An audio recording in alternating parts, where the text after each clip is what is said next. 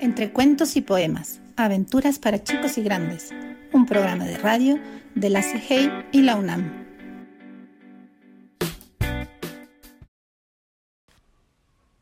¿Puede Pedro el puercoespín controlar su mal genio?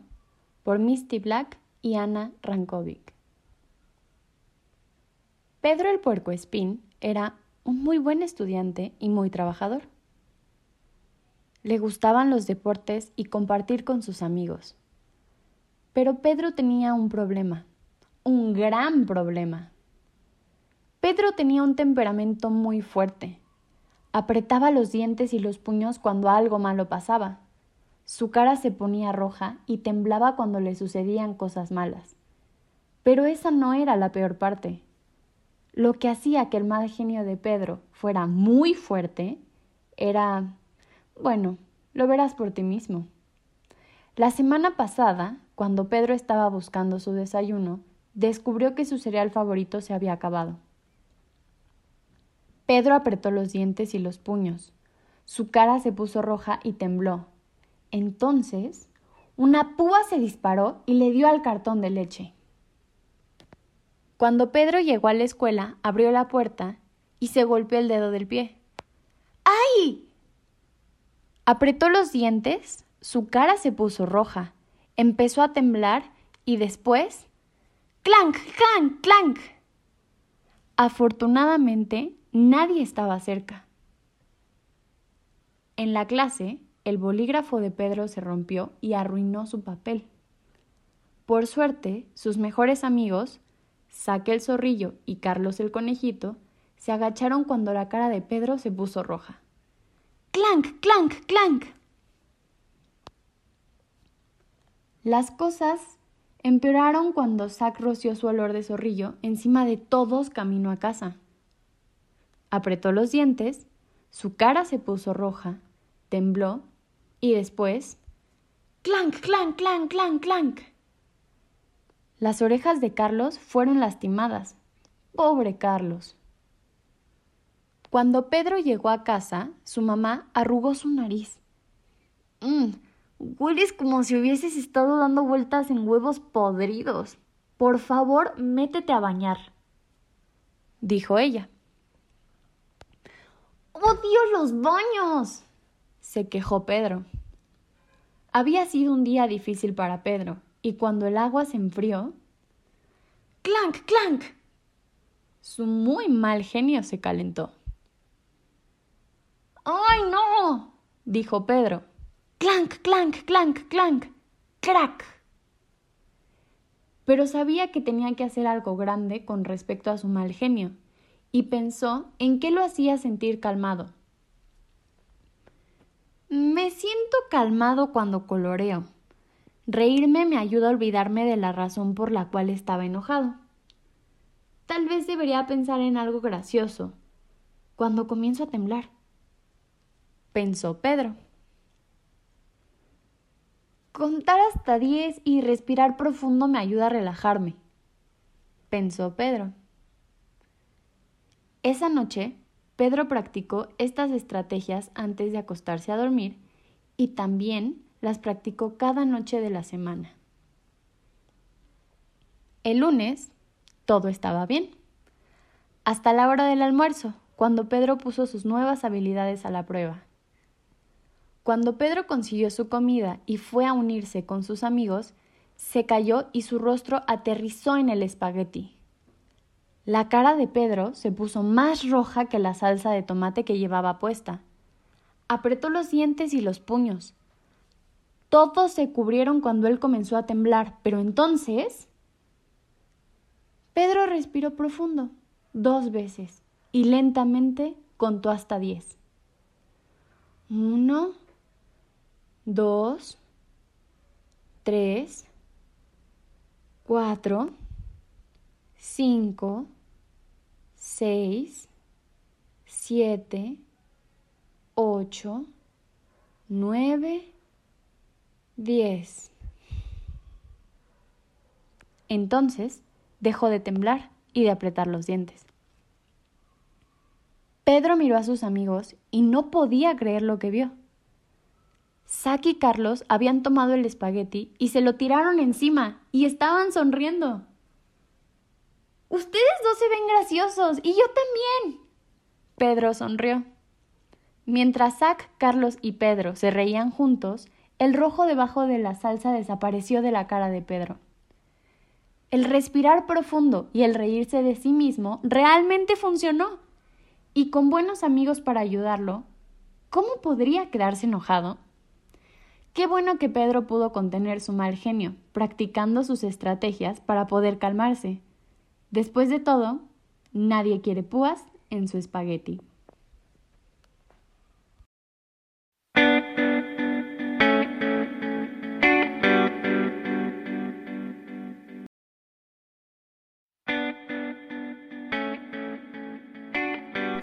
Entre cuentos y poemas, aventuras para chicos y grandes, programa de radio de la CIGEI y la UNAM.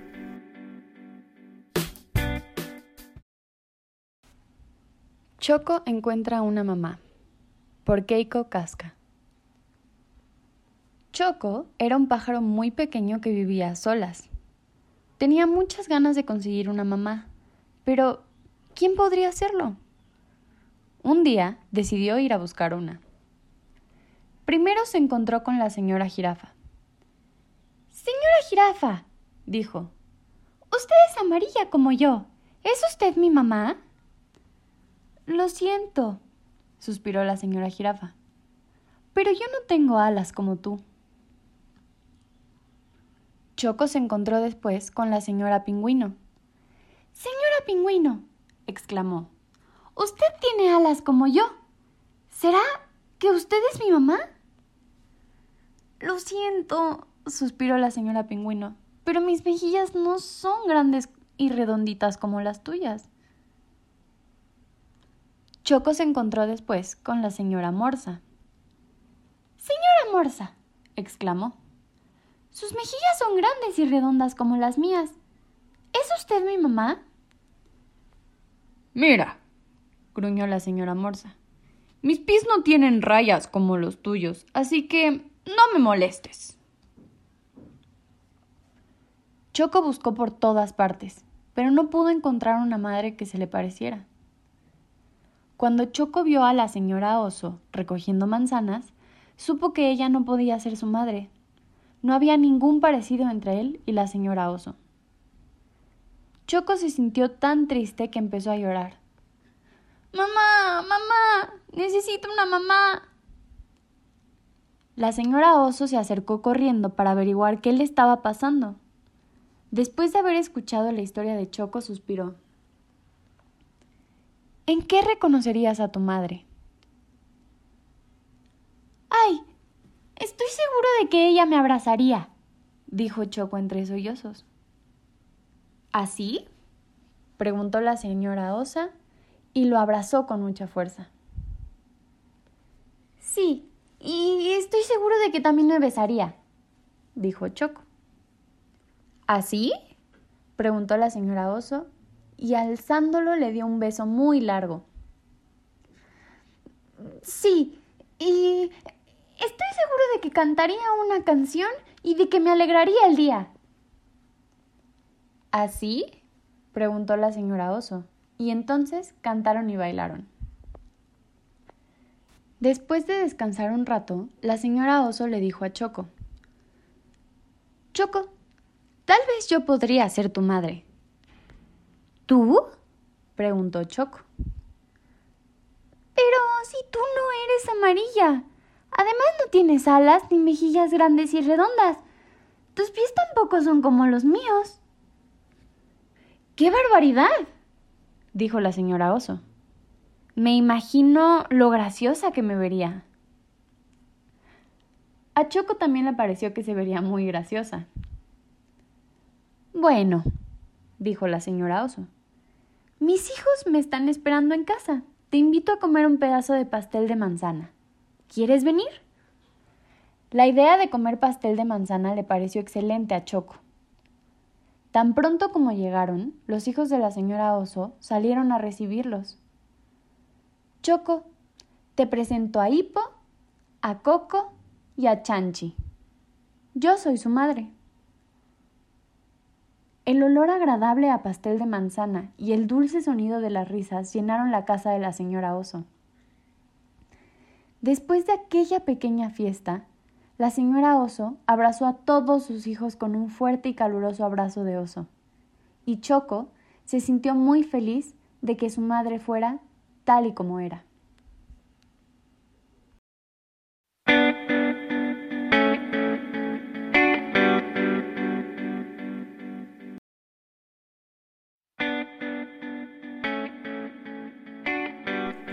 Entre cuentos y poemas, aventuras para chicos y grandes, un programa de radio de la CIGEI y la UNAM.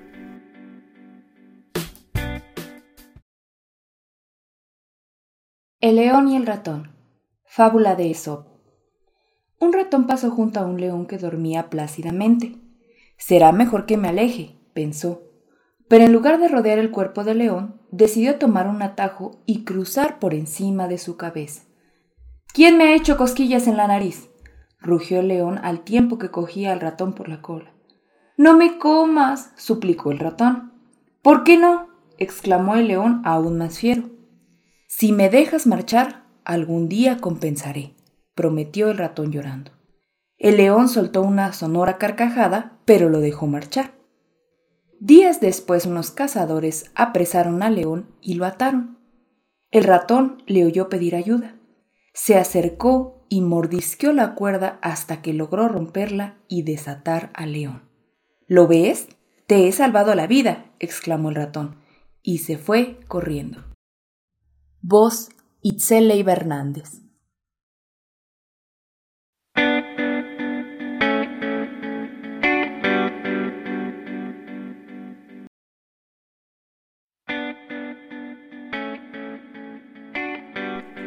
Cuentos y poemas, aventuras para chicos y grandes, un programa de radio de la CIGEI y la UNAM.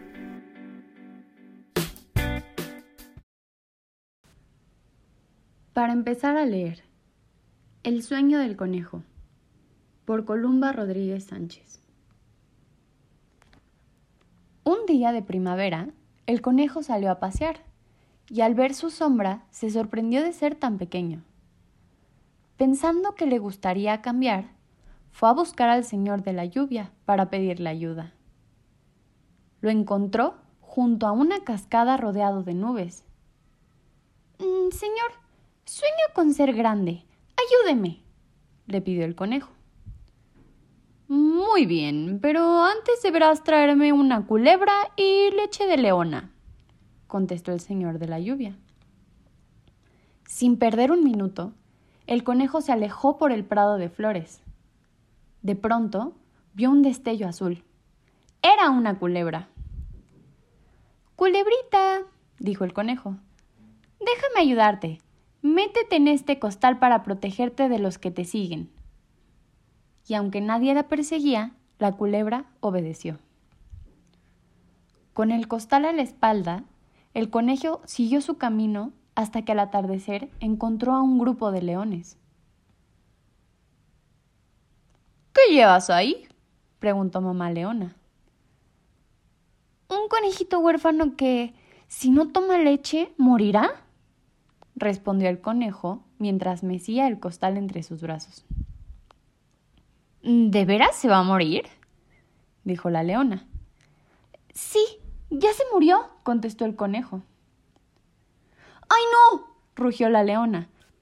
No, mira, todavía no se muere, pero dame un poquito de tu leche, dijo el conejo. Entonces la leona se dejó ordeñar. Por la noche, el conejo regresó a la cascada. Señor, dijo orgulloso, traigo lo que me pediste. Ya veo. Pero dime, si tan pequeño logras lo que te propones, ¿para qué quieres ser más grande? Quiero ser grande. Tú me lo prometiste, le recordó el conejo. El señor de la lluvia lo tomó por las orejas y le dio tres jalones. Ya soy bien grande, pensó alegremente el conejo, sin darse cuenta de que solo sus orejas habían crecido, pero su cuerpo seguía tan pequeño como antes. Fin.